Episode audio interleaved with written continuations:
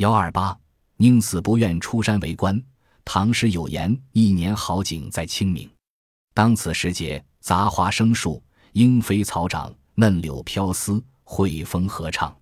人们祭扫陵墓，缅怀先辈，折柳插门，祈求吉祥，同时敬重玉秧，春耕开始。然而，这一传统节日究竟缘何而起？它的来历如何？研究者们却持各种不同说法。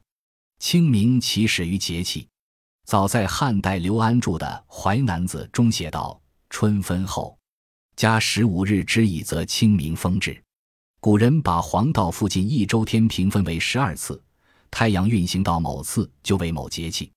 春分后十五日，太阳到达黄经十五度，即指以清明风至。国语上说，一年中共有八风，其中清明风属巽，阳气，万物至此其而巽，节其而清明矣。因此，在八风中，唯独清明风至日定为三月节。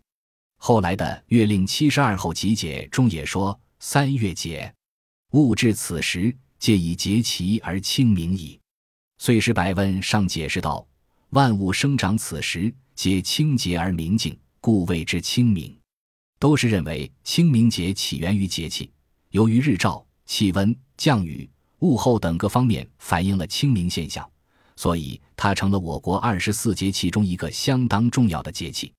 节气俗演为节日。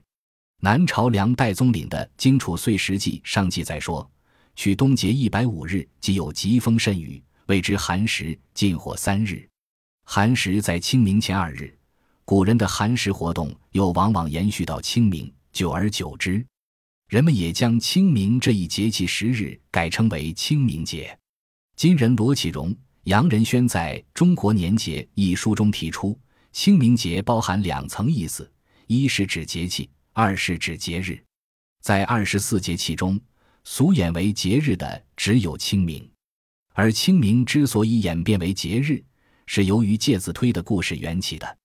春秋时代，立助晋文公重耳复国的大臣介子推，功成身退，隐居绵山。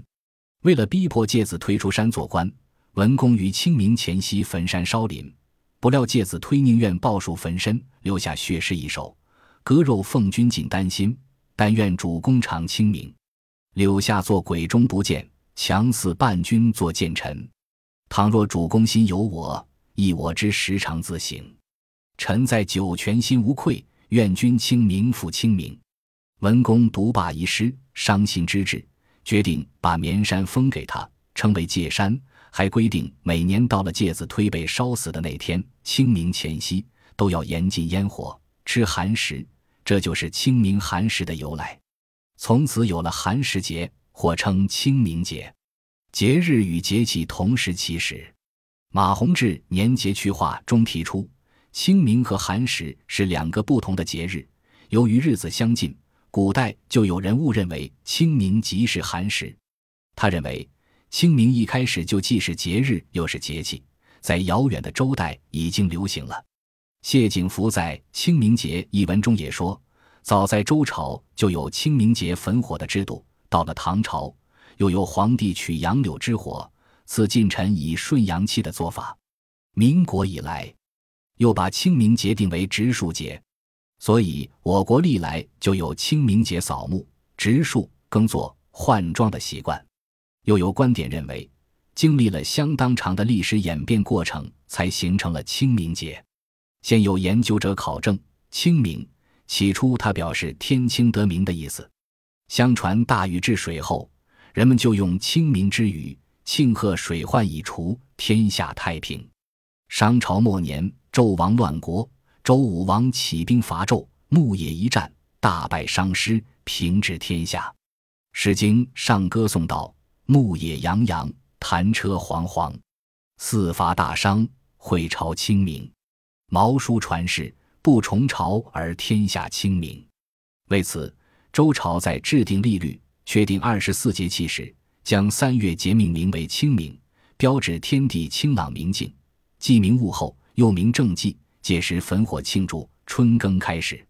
到了东周末年，即春秋时代，晋文公因介子推出王而焚山，是指清明前二日，于是规定每年此时禁火寒食，以致无文公过已经表扬善人，由此产生了寒食节。